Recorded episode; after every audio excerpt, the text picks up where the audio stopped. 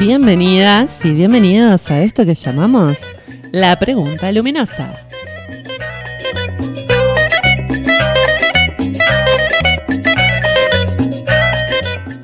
Idea y conducción que les habla Vanessa Quiroz.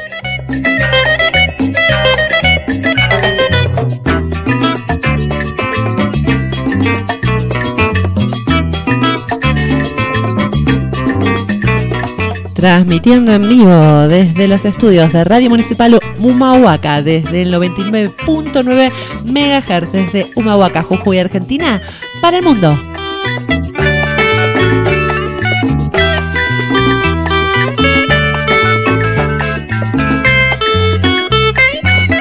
También estamos transmitiendo desde Spotify, desde Google Podcast, desde Apple Podcast y también desde eh, Radio Public y desde, por supuesto, Spotify.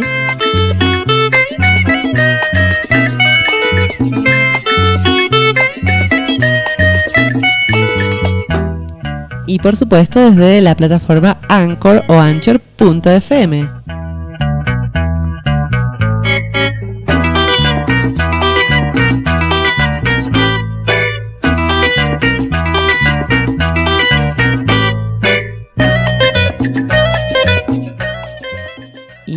hoy la pregunta de esta tarde-noche es...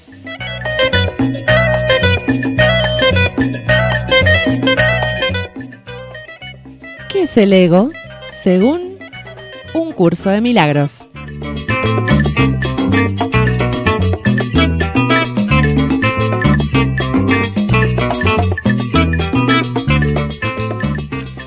Hola, buenas noches, buenas noches. ¿Cómo están? ¿Cómo están, gente? Hoy, perdón, perdón la tardanza. Eh, hoy día muy especial porque hoy es el día que cumple mi hermana. Eh, cumple, está cumpliendo 37 añitos. Rocío Quiroz, no la que todos conocen, pero sino mi hermana. Tiene su nombre artístico, pero también es cantante, es Ros con H intermedio y Z. Pero bueno, un saludo muy especial para ella. eh, que, así que le estoy dedicando hoy 6 de julio 2021. eh, un gran abrazo y un beso a mi hermana, a mi hermanita Rocío Quiroz. Bien, como les decía, la pregunta luminosa de esta noche tiene que ver con tiene que ver con esto, ¿no? Con con esta esto de qué es el ego, ¿no? Y vamos a mm, pasar, ¿sí? A compartir un audio de Enrique Corbera, que es alguien que yo admiro muchísimo, eh, que trabaja con la bioneuroemoción o lo que sería la biodescodificación. Y mm, la verdad es que me gustaría compartir y reflexionar acerca de lo que es el ego según eh, un curso de milagros, que un curso de milagros es una canalización, eh, una canalización de, mm, de, de Jesús propiamente, eh, sobre qué son los milagros y cómo el ego hace que eh, nos separemos de la fuente, nos separemos de nuestra sanación, que nos separemos de lo que realmente deseamos de- para nuestra vida. Así que eh, vamos a darle, el- o sea, lo podía explicar yo y todo, porque, pero esta vez tengo, eh, quiero hacer algo diferente y me gustaría compartir con ustedes un curso de milagros, el ego de, de un curso de milagros, explicado por el mismísimo Enrique Corbera. Así que vamos a ir allá en un ratito y, mm, y después me gustaría hacer una, una meditación para empezar a expandir un poco, eh, un poco bastante, ¿no? En este momento en donde estamos todos muy emocionales, donde estamos todos muy complicados, ¿no? Porque, porque bueno, está el sol en cáncer, así que nuestro corazoncito está muy, muy movido, muy movilizado por, por todos nuestros sentires, ¿no? Y la verdad es que es una pena que nuestro ego nos separe de un momento que puede ser muy fructífero, muy luminoso, muy bello para nosotras. Así que eh, por eso mismo me gustaría, em, me gustaría compartir con ustedes este audio que a mí me, me hizo muy bien en su momento, porque hace que no me pierda de, de las cosas, que no me pierda del aquí ahora, que, que esté más agradecida por lo que me está pasando aquí ahora en vez de estar con la mente a mil eh, buscando problemas, eh, buscando culpables. Así que bueno, eh, les estaría compartiendo este video en este momento y, y después vamos a reflexionar sobre este audio. no sé por qué me sale decirles un abrazo a todos. ¿no? Pero sí, un abrazo, un cálido abrazo a todos, todo el público mahuaqueño, que en este momento, eh, y a todos, ¿no? Porque estamos en un momento complejo, ¿no? Donde hay que seguir eh, con, los cuidados de la pandemia y, es un momento en donde necesitamos mucho, mucho amor, mucha dulzura. Eh, eso es lo que necesita nuestra alma en este momento Así que les traigo este audio para, para compartir.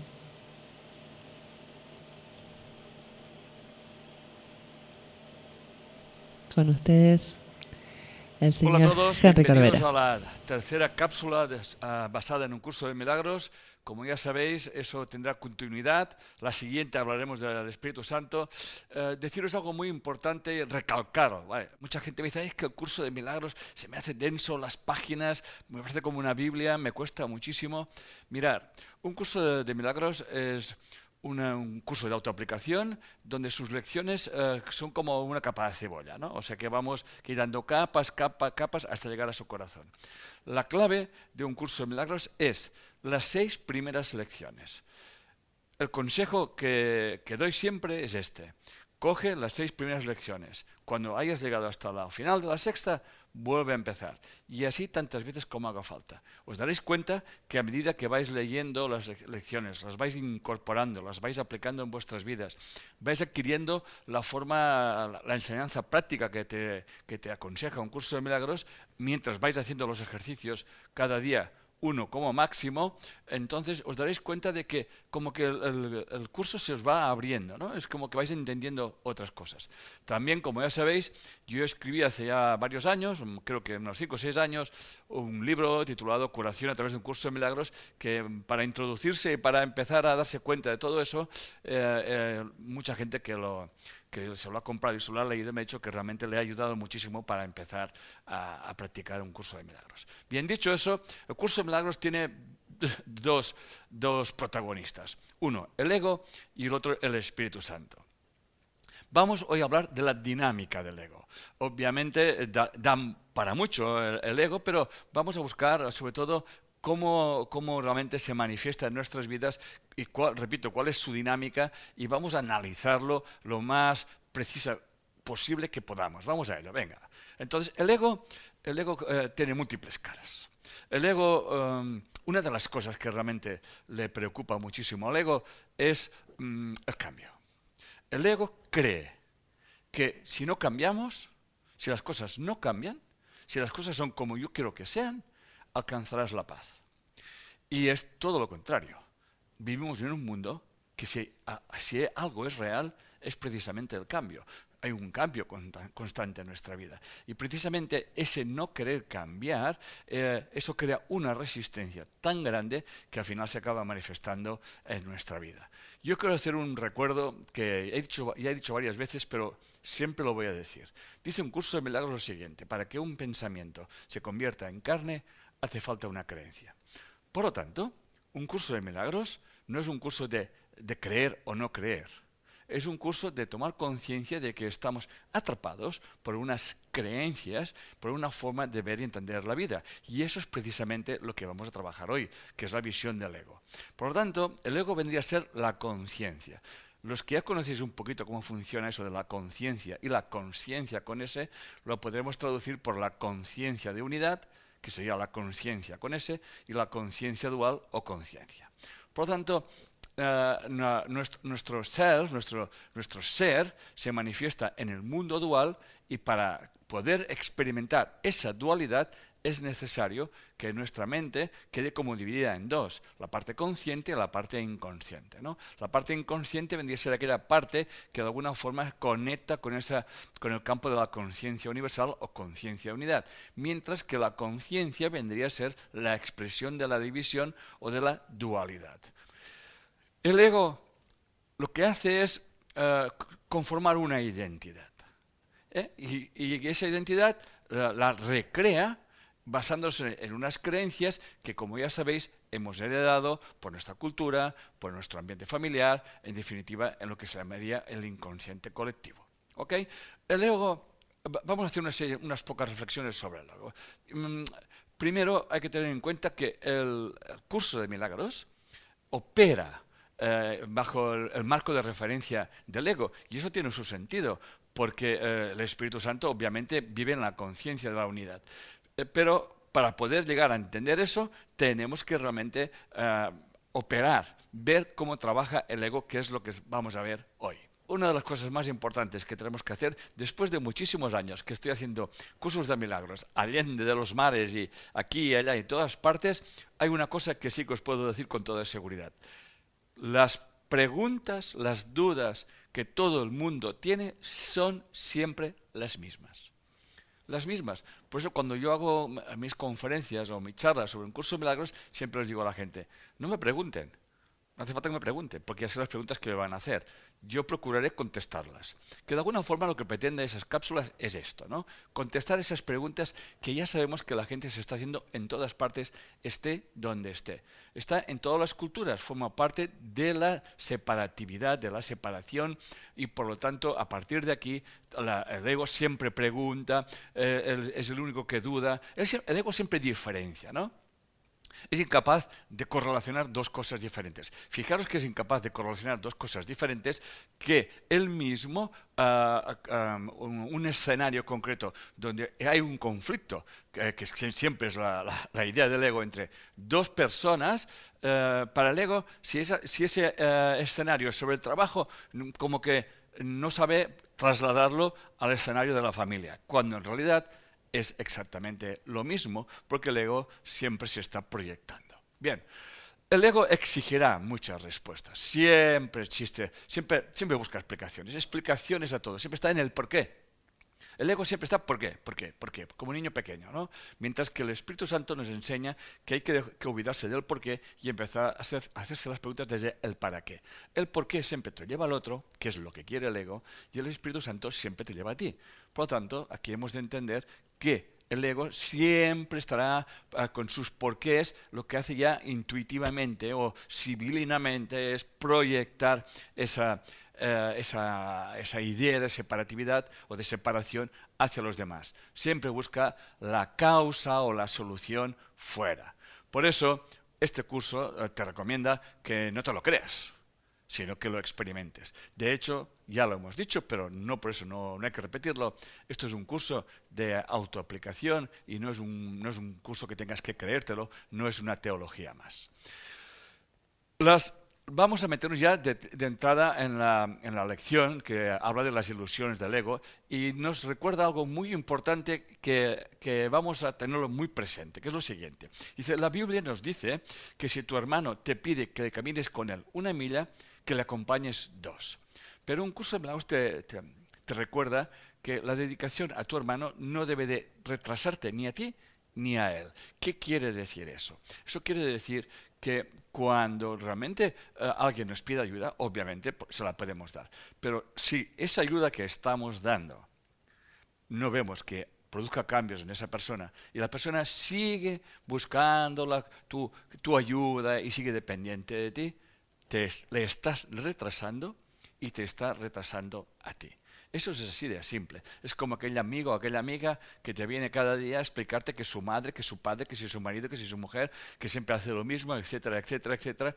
Y tú al final dices, bueno, perdona, pues te debe de gustar. Porque mmm, solamente que quejarte. ¿Qué esperas? ¿Que yo te solucione tu problema? La solución la tienes tú. Pero para esa solución, nunca nos olvidemos que hemos de invertir nuestro pensamiento. Entonces, en esa, en esa lección, las ilusiones del ego, una de las cosas que nos recuerda un curso de milagros es que deberemos de superar la crucifixión, ¿eh? que es un viaje inútil. ¿Qué debemos de entender por superar la crucifixión? Pues la, el tema de, de, sufrir, de sacrificarte por los demás. ¿no?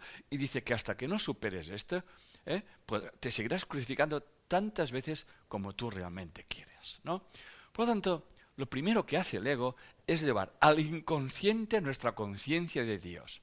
No como un, supervisor misericordioso o punitivo de nuestra existencia, sino un Dios como nuestra propia mente. ¿Qué quiere decir eso? O sea, el ego ya le interesa que haya un Dios, pero un Dios castigador, un Dios que pone leyes, un Dios que hay que temer, etcétera, etcétera, porque realmente el miedo es el alimento del ego. De aquí el ego obviamente expresa esa, ese miedo en lo que llamaríamos el ego espiritual, ¿no? En los rituales hay que hacer lo que no hay que hacer. Nunca nos olvidemos de eso. El ego siempre está en el hacer. El Espíritu Santo siempre está en el ser. Pero eso ya lo veremos en la próxima cápsula.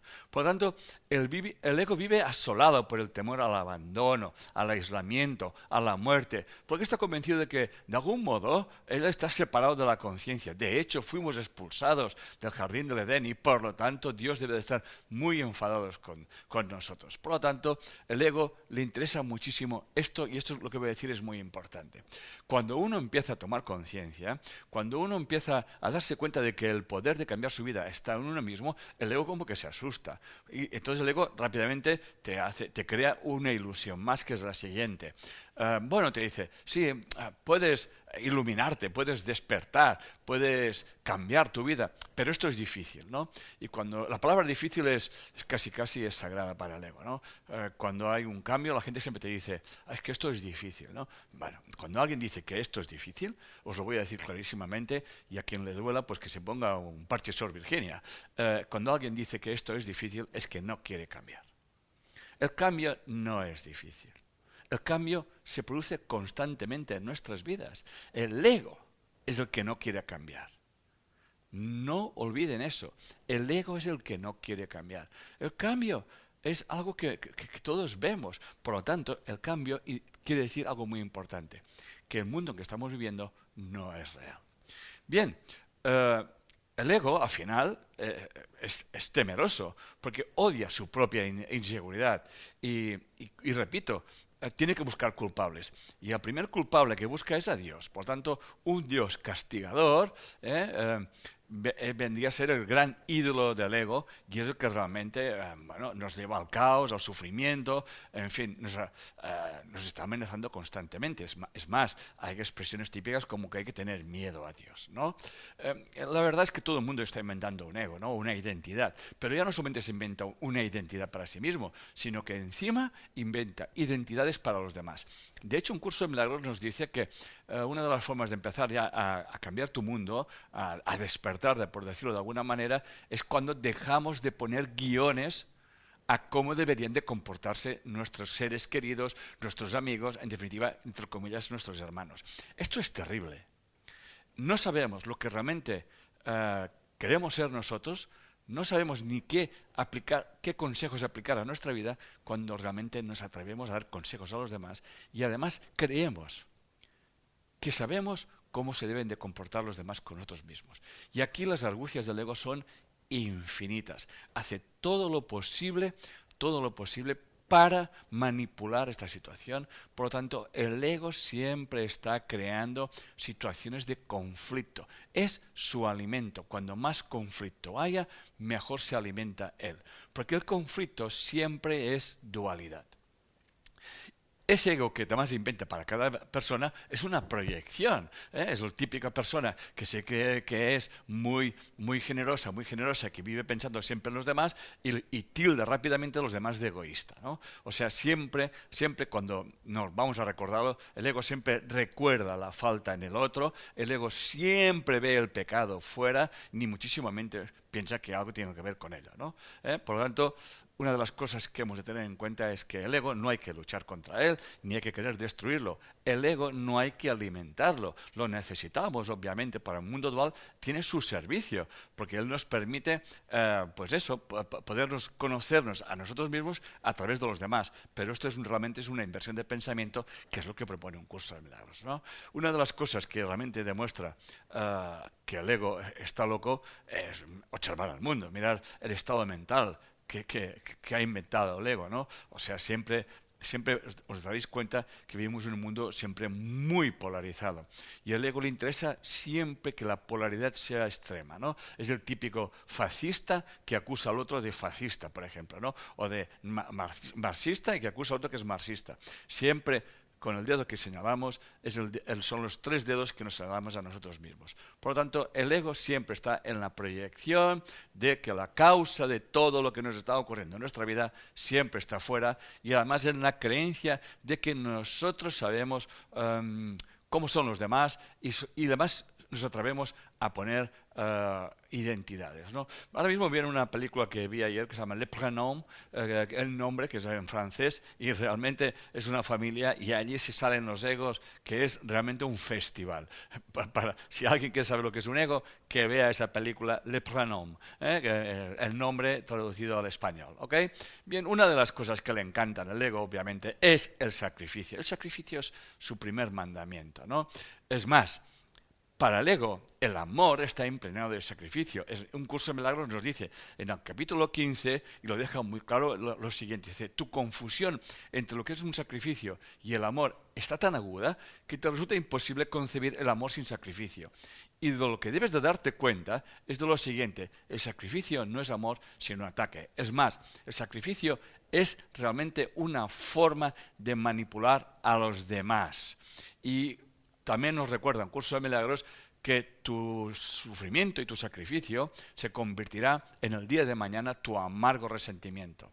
Porque creemos, eh, en definitiva, es tan egoísta el sacrificio porque creemos que lo que vemos fuera debería de cambiar y que no nos gusta y entonces nos sacrificamos. ¿eh? Atención. entonces es como que morimos por los demás. Ese ya es extremo, ¿no? Para salvar el mundo me tengo que morir. ¿eh? Dice un curso de milagros que tú no tienes que morirte por nadie porque la vida se te ha regalado a ti y tú tienes que vivir la vida, conocerte a ti mismo a través de tus espejos, a través de los hermanos que te rodean constantemente en tu vida. Por lo tanto, eh, el sacrificio él lo utiliza para la, la argucia más importante que utiliza el ego, que es la culpabilidad. Él le encanta la culpabilidad y le importa nada. Un comino, un pendejo, quién se sienta culpable, si tú o el otro.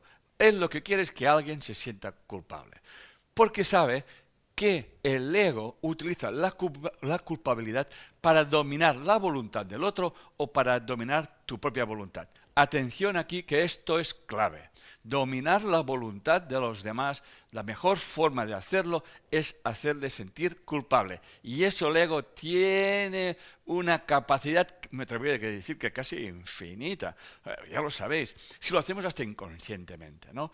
Además, él siempre piensa y cree que él sabe lo que tú debes de hacer. ¿eh? Y claro, eh, automáticamente cuando surge la culpabilidad, lo que no somos conscientes es que cuando te sientes culpable, de alguna forma estás clamando castigo. ¿eh? Y, el, castigo es una petición. Nosotros creemos que vivimos, eh, que, nosotros estamos separados de los demás. Esto es una ilusión. He explicado muchísimas veces que el mundo dual las polaridades se complementan y la una no puede existir sin la otra. Por lo tanto, en la medida que tú estás proyectando la culpabilidad a los demás, tú crees en la culpabilidad y por lo tanto tú vas a hacer cosas desde el tengo que, debo de, ¿eh? me obligo a hacer cosas porque si no las hago y no soy coherente conmigo mismo, entonces yo me voy a sentir culpable y la culpabilidad me va a traer tarde o temprano un castigo que puede ser en forma de síntoma físico o de una experiencia realmente eh, dolorosa. ¿no?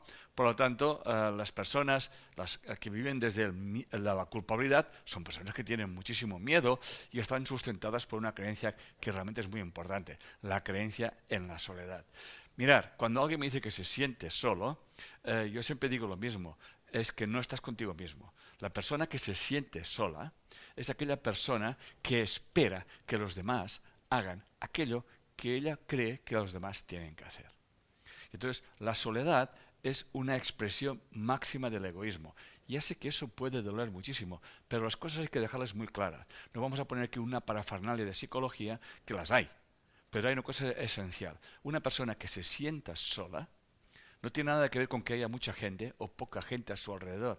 Es sencillamente que esta persona está esperando que lo que le rodea haga algo que a ella le gustaría que fuera o que sucediera. Por lo tanto, la soledad y el egoísmo van estrechamente ligados. ¿Eh? Y cuando más miedo tengo, cuando más solo me siento, más egoístamente me estoy comportando. Y por lo tanto, lo que voy a hacer es procurar manipular a los demás y conseguir que los demás hagan aquello que a mí me gustaría que hicieran. Como puedes ver, estamos ya entrando de lleno en la dinámica del ego. ¿no? Por lo tanto, eh, el ego también es la creencia de que de la mente de que los problemas que tú tienes los tienes que resolver tú. Es una desconexión total con la conciencia cuántica, con la conciencia unidad. Es realmente que, lo he dicho anteriormente, está siempre en el hacer. Luego el ego utiliza al cuerpo para lo que se llaman los apetitos, que son mecanismos para obtener, que representan la necesidad del ego de ratificarse a sí mismo. En la medida que yo voy desarrollando mis apetitos de todo tipo, el ego se reafirma a sí mismo. Yo soy así, a mí me gusta eso, etcétera, etcétera, etcétera. Y la mente está repleta de estrategias para que hacer quedar bien al ego. ¿eh? Pero no está buscando la correlación, la coherencia, el estado de paz interior. El ego siempre, siempre procura que tú te sientes incómodo y utiliza una argucia muy, muy potente. Se llama la comparación. Es más, dice un curso de milagros que el, cuerpo, que el ego utiliza el cuerpo y ciertas partes de él para que tú te encuentres en un estado de estresado constantemente. Y no hace falta que os lo diga, ni voy a entrar de lleno en eso, porque todo el mundo ya habéis pensado. Dice ciertas partes del cuerpo, ¿eh? no el cuerpo. Mientras que el Espíritu Santo nos enseña que el cuerpo hay que utilizarlo para la comunicación. Es un vehículo, hay que utilizarlo para la comunicación. Nadie está diciendo que no tengas que cuidarlo, faltaría más, ¿no? Ni que tengas que arreglarlo, etcétera, etcétera. Pero otra cosa es realmente vivir atrapado en mi cuerpo y cómo éste va cambiando. Repito y recuerdo una vez más, una de las cosas más importantes para el ego es que no hayan cambios y no hace falta que os explique toda la parafernalia que existe con relación al cuerpo. El ego se alimenta de unas creencias que son universales y vamos directamente a ellas, ¿no? Por ejemplo, la espiritualidad y sus hijas las religiones. Todas las religiones, repito, todas las religiones están enmarcadas dentro del ego. No hace falta ni que os diga que esto es así, solamente ya cómo las religiones diferencian al hombre de la mujer. Todas, hasta la budista. Por lo tanto, esto ya es egoico. Ya diferencia hombre y mujer. Y cuando diferenciamos y cuando separamos, esto es ego. ¿Eh? Luego está el especialismo espiritual. El ego le encanta, ah, no, yo no soy, yo soy muy espiritual, yo no creo en las religiones, pero soy muy espiritual. Y automáticamente creamos todas unas rutinas para sentirse espiritual. Tengo que comer, no tengo que comer, tengo que hacer el sexo así, no lo tengo que hacer así. En definitiva, lo que le interesa siempre al ego es que andemos distraídos en, en que hay que hacer cosas para sentirse espiritual. Luego están las relaciones interpersonales. Aquí el ego, aquí, bueno, este es el marco que le encanta, ¿no? O sea, dentro de las lealtades familiares, tú tienes que hacer eso porque tu abuelo, porque tu madre, porque es así, etcétera, etcétera, ¿no? Siempre, siempre el tema de la manipulación, la culpabilidad y el tema del género sexual. Una vez más voy a insistir, mm, la diferenciación que hay en ellos. ¿Qué voy a decir de las creencias y el dinero? ¿no? El ego aquí también se recrea eh, hasta tal punto, perdón, hasta tal punto que si tienes dinero, eh, pues no puedes entrar en el reino de los cielos, para algunas creencias, en otras el, eh, ganar dinero, pues de alguna forma eh, es una forma de manifestar la grandeza de Dios. En definitiva, hay un montón de creencias sobre el dinero que, bueno, y, frases hechas e inoculadas en nuestra mente, que bueno, es que si tienes dinero es que, bueno, en algunas culturas es terrible y en, otras, si no tienes dinero, es, es terrible también. O sea que, por lo tanto, eso siempre va en función del ambiente que nos estemos moviendo. Y sobre la sexualidad, y es que ni os cuento, que si los homosexuales, que si los heterosexuales, los tipos de sexo, que si aquí, que si allá, en fin, que, que no tener sexo es algo bueno, que tenerlo es algo malo. En definitiva, como podéis ver, el ego le encanta que todos nos eh, echemos en ese barrizal de porquería, de, de, culpabilidad, de rituales, eh, en fin, el ego siempre le interesa mucho que vivamos separados entre lo que está bien y lo que está mal. Porque en el momento que creemos que hay cosas que están bien y otras que están mal, entonces el ego nos tiene atrapados. Yo les voy a decir una cosa que también refrendaré en la cápsula que hablaremos sobre el Espíritu Santo. Si fuésemos seres despiertos, si fuésemos seres que realmente tuviésemos la conciencia a un nivel de vibración elevado, viviríamos en un mundo que no haría falta ni jueces, ni policías, no habría ladrones, ni tendríamos que decir, ni tendríamos que esconder, etcétera, etcétera. Sería una, un universo, un mundo donde realmente el respeto profundo a la libertad y a la vida de los demás sería el mandamiento y único. ¿no? Pero eso estamos todavía, creo que muy lejos de esto. Bien, seguimos con uh, las ilusiones del ego. El curso nos deja muy claramente que, que él no nos pide que no nos enfademos, sino que nos dice que no nos justifiquemos. Esto realmente es muy importante. En un mundo dual es normal que tú caigas en las polaridades de los estados emocionales. ¿eh? Hay gente que se piensa que ser espiritual hay que hablar bajito ¿no? y no enfadarse nunca. Pues no, señor.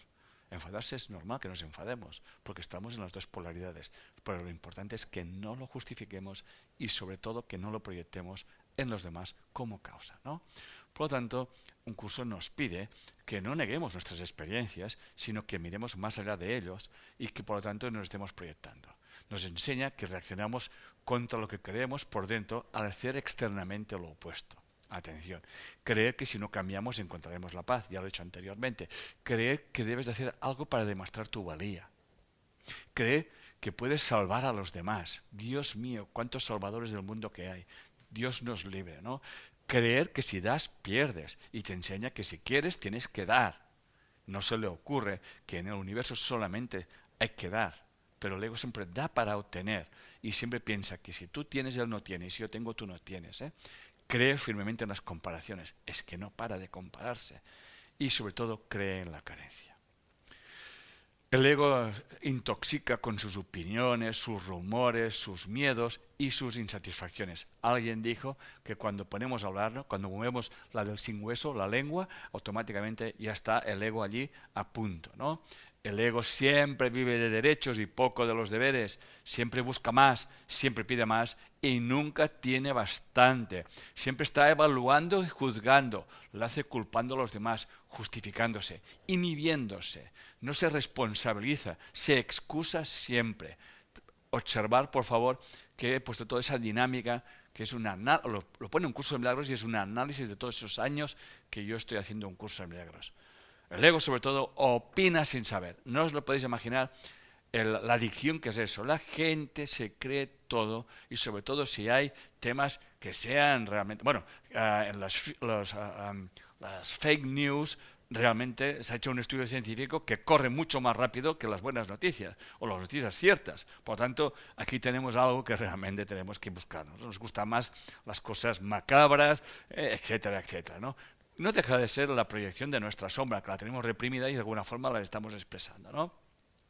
Por lo tanto, el ego opina sin saber, supone sin fundamentos, proyecta siempre inseguridad y ansiedad. Siempre ve el lado oscuro de las cosas. Su mayor afán es la crítica y negar la virtud. Le encanta el pasado para proyectarse en el futuro. De hecho, el tiempo para el ego eh, es la creación de él. Nosotros repetimos constantemente nuestras historias porque siempre estamos pensando en nuestro, en nuestro pasado.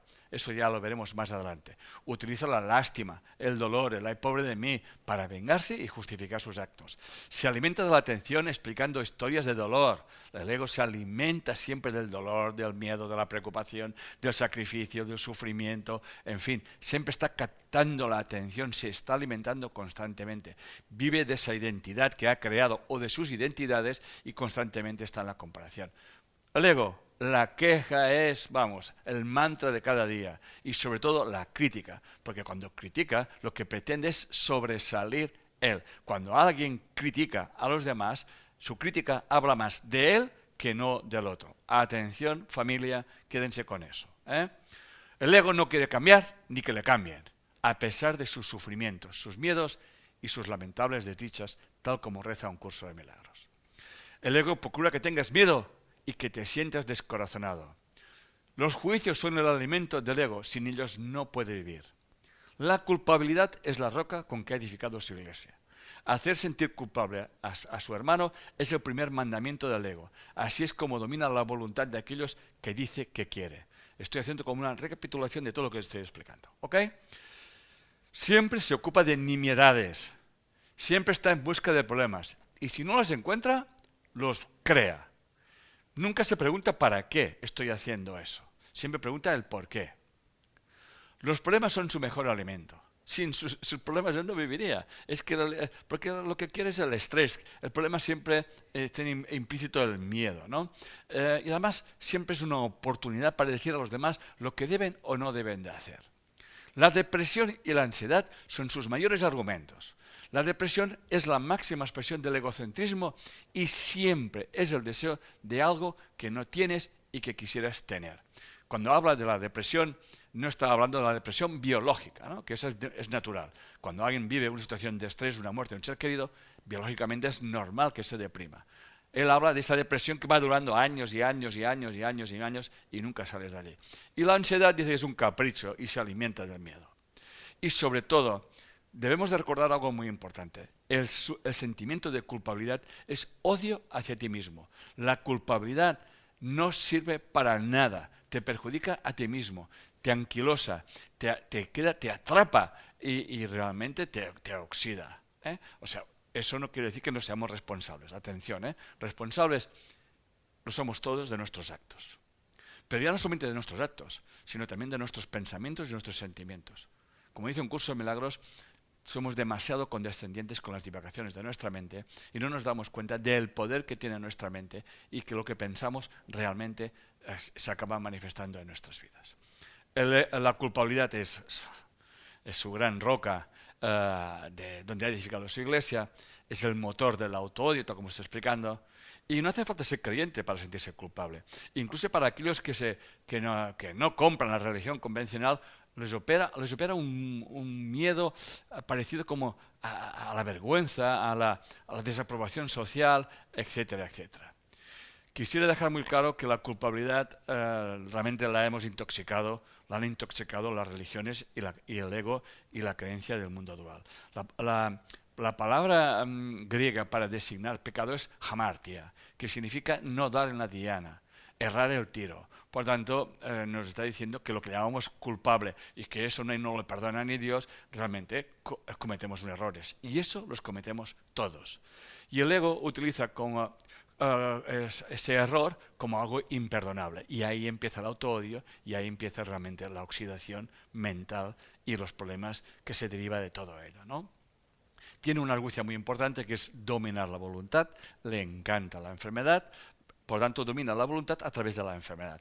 Y, llega a decir cosas como, por tu culpa me encuentro mal, me pones enfermo lo que estás haciendo, utiliza constantemente la lástima la pena para atraer la atención y te llega a decir cosas como, con lo que yo me he llegado a sacrificar por ti, ¿cómo me lo pagas? ¿no? Y lo importante es que siempre, cuando yo me siento mal, siempre procura buscar culpables fuera. Atención a eso, ¿no? Y como nos diría David R. Hawkins, la culpa es tan omnipresente que sin importar lo que hagamos, sentiremos de algún modo en nuestra mente que deberíamos estar haciendo otra cosa. De alguna manera u otra proyectamos culpa sobre el mundo que nos rodea. Es por eso que la mayoría de las personas necesitan de un enemigo. De hecho, los grandes psicoanalistas siempre lo han dicho. Encerramos a los demás para no encerrarnos a nosotros mismos. Y para terminar, una mente libre de culpa no puede sufrir y en ella las enfermedades son inconcebibles. Muchas gracias y nos vemos en la siguiente cápsula. No vas a ningún lado, nadie va Y aunque quieras negarlo, sabes que me pasó a mí.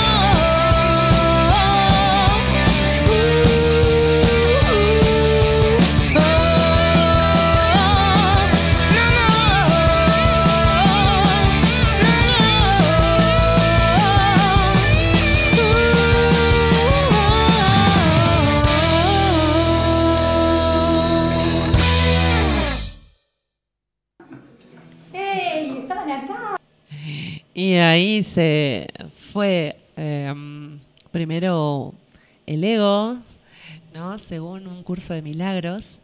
Y le escuchamos a mi hermanita que está cumpliendo años, Ros, Rocío Quirós, em, su nombre artístico es Ros, y eh, escuchamos su single Tu Ego.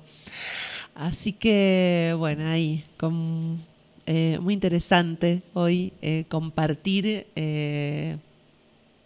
esto, este mm, monólogo, exposición sobre el ego, ¿no?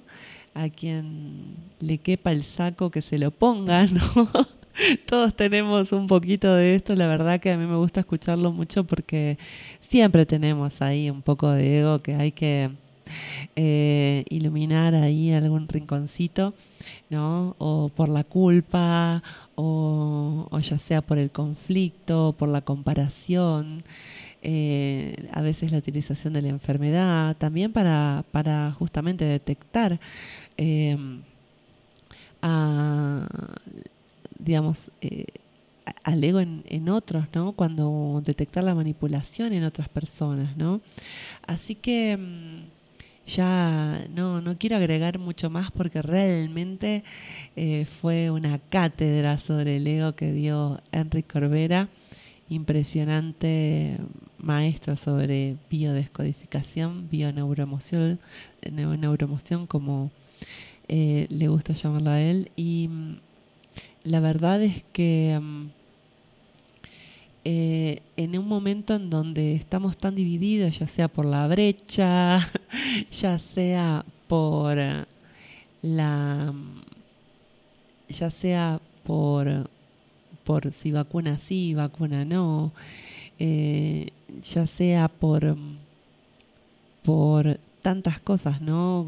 Cuestiones de género también, que ponen en una u otra vereda, ¿no? Entonces, eh, que son simplemente identificaciones con nuestro ego, que justamente id es eh, justamente la, la, cómo nos identificamos, ¿no?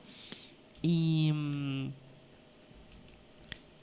y a veces nos pasa que, qué sé yo, por ejemplo, nos identificamos con un club de fútbol y desde dónde podemos decir que un club de fútbol es mejor que otro, o es mejor ser de un club o ser de otro, o ser de un barrio o ser de otro, o ser de una cultura o ser de otra, ¿no?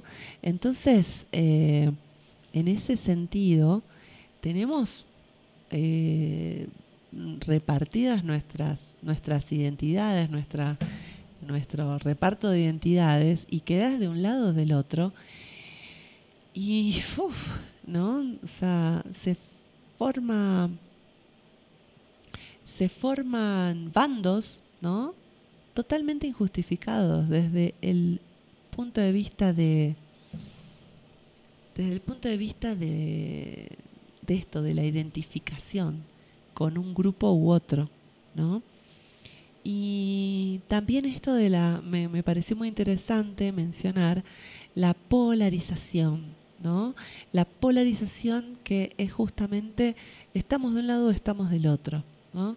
Yo me acuerdo que antes eh, decían, eh, uh, qué feo, la, gente tibia, ¿no? La gente que está o de un lado del otro, o hay que estar de un lado o del otro, jugarse por algo, ¿no? si no sos mediocre, ¿no? De hecho, hay autores, ¿no? Como Jaureche, que hablan del hombre mediocre, ¿no? y como, como bueno, hay que tener sangre en, las venas y jugarse para algo. Sí, pero ¿desde dónde? ¿Desde una identificación con una clase? ¿Desde un resentimiento de clase? ¿Desde un resentimiento de, raza? ¿Desde una identificación con una religión? ¿Desde una eh, identificación con un género?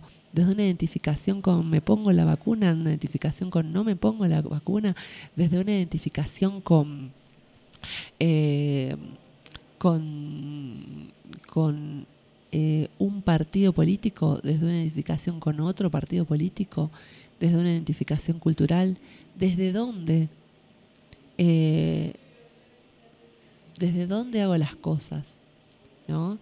desde dónde me juego. ¿Me juego para que todos ganemos o para que mi bando se beneficie? el bando que represento se beneficie. Entonces ahí es donde está interesante empezar a, pensar en el ganar-ganar, empezar a, a, tomar decisiones en donde ganemos todos, en donde tomemos decisiones en armonía con el universo, donde realmente empecemos a tomar conciencia de que una cosa es nuestro ego, que está siempre hablando, hablando, hablando, hablando, y otra cosa es una parte nuestra que se empieza a desdoblar y que podemos empezar a tomar conciencia de, este, de esta parte nuestra que es nuestro ser, que por eso es importante eh, meditar, meditar para, para tomar conciencia de esta parte de nuestro ser que empieza a decir, ah, mira, ahí ya estoy pensando otra vez son ceras. Ah, mira, ahí estoy llorando porque queda bien llorar, ¿no? Ah, ahí estoy poniéndome nerviosa porque siempre hago eso, pero en realidad no tengo ganas de estar haciendo eso. Ah, en realidad, entonces, eh, empezar a ver, ¿no? mis, audo- adondes automáticos, los adondes automáticos del ego, ¿no? Porque si hago siempre lo mismo, siempre voy a tener los mismos resultados, ¿no? Así que, como decía Einstein, loco es aquel que haciendo lo mismo quiere cambiar las cosas, quiere tener distintos resultados.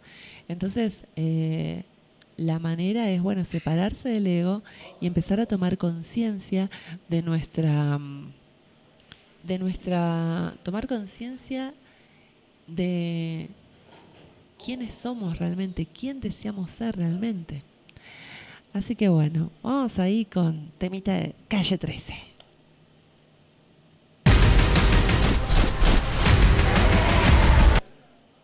Esperen un segundito que se me. que- ahí pasa la propaganda. Eh, vamos a ir con un temita de calle 13. Los idiotas.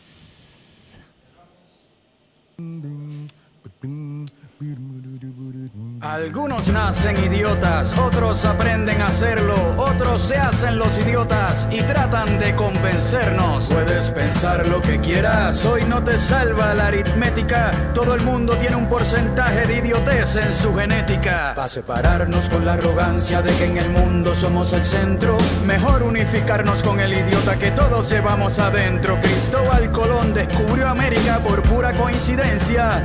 Por eso para ser idiota se requiere La idiotez tiene sus puntos a favor. Es la única enfermedad en donde el enfermo no sufre, excepto todos a su alrededor. Hacer buenas preguntas ayuda a que no sea contagiosa.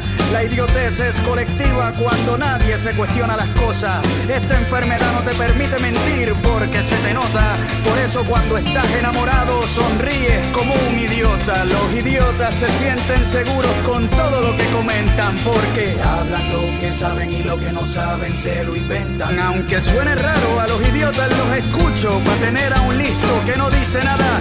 Prefiero a un idiota que hable mucho y de todo lo que hable alguna buena idea habré escuchado. Esa que el sabio se guardó por temor a ser juzgado. Un idiota es aquel que no aprende del pasado. Un desinformado que no escucha al informado. Un idiota por idiota es el que cree que todos son idiotas menos él. Un idiota es aquel que no aprende del pasado. Un desinformado que no escucha al informado. Un idiota por debajo del nivel. Un idiota es el que cree que todos son idiotas menos él.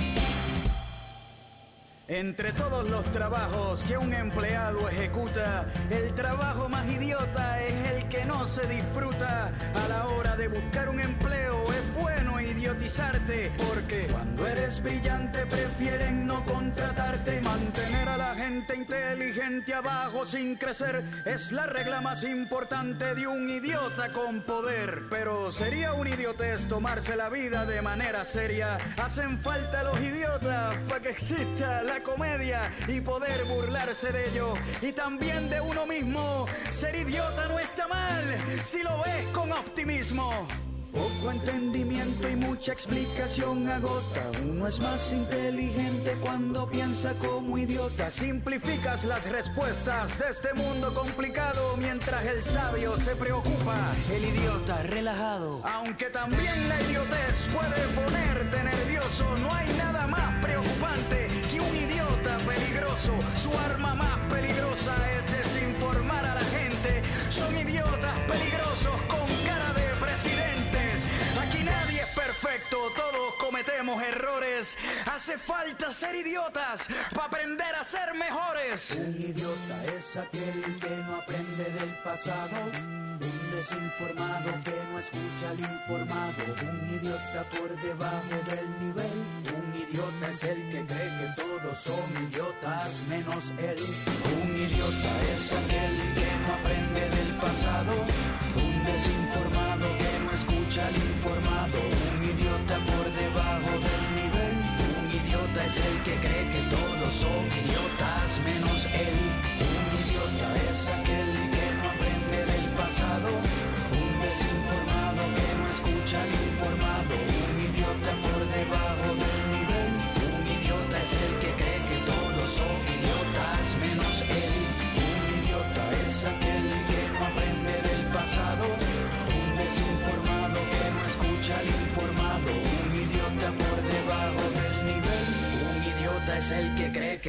son idiotas menos él.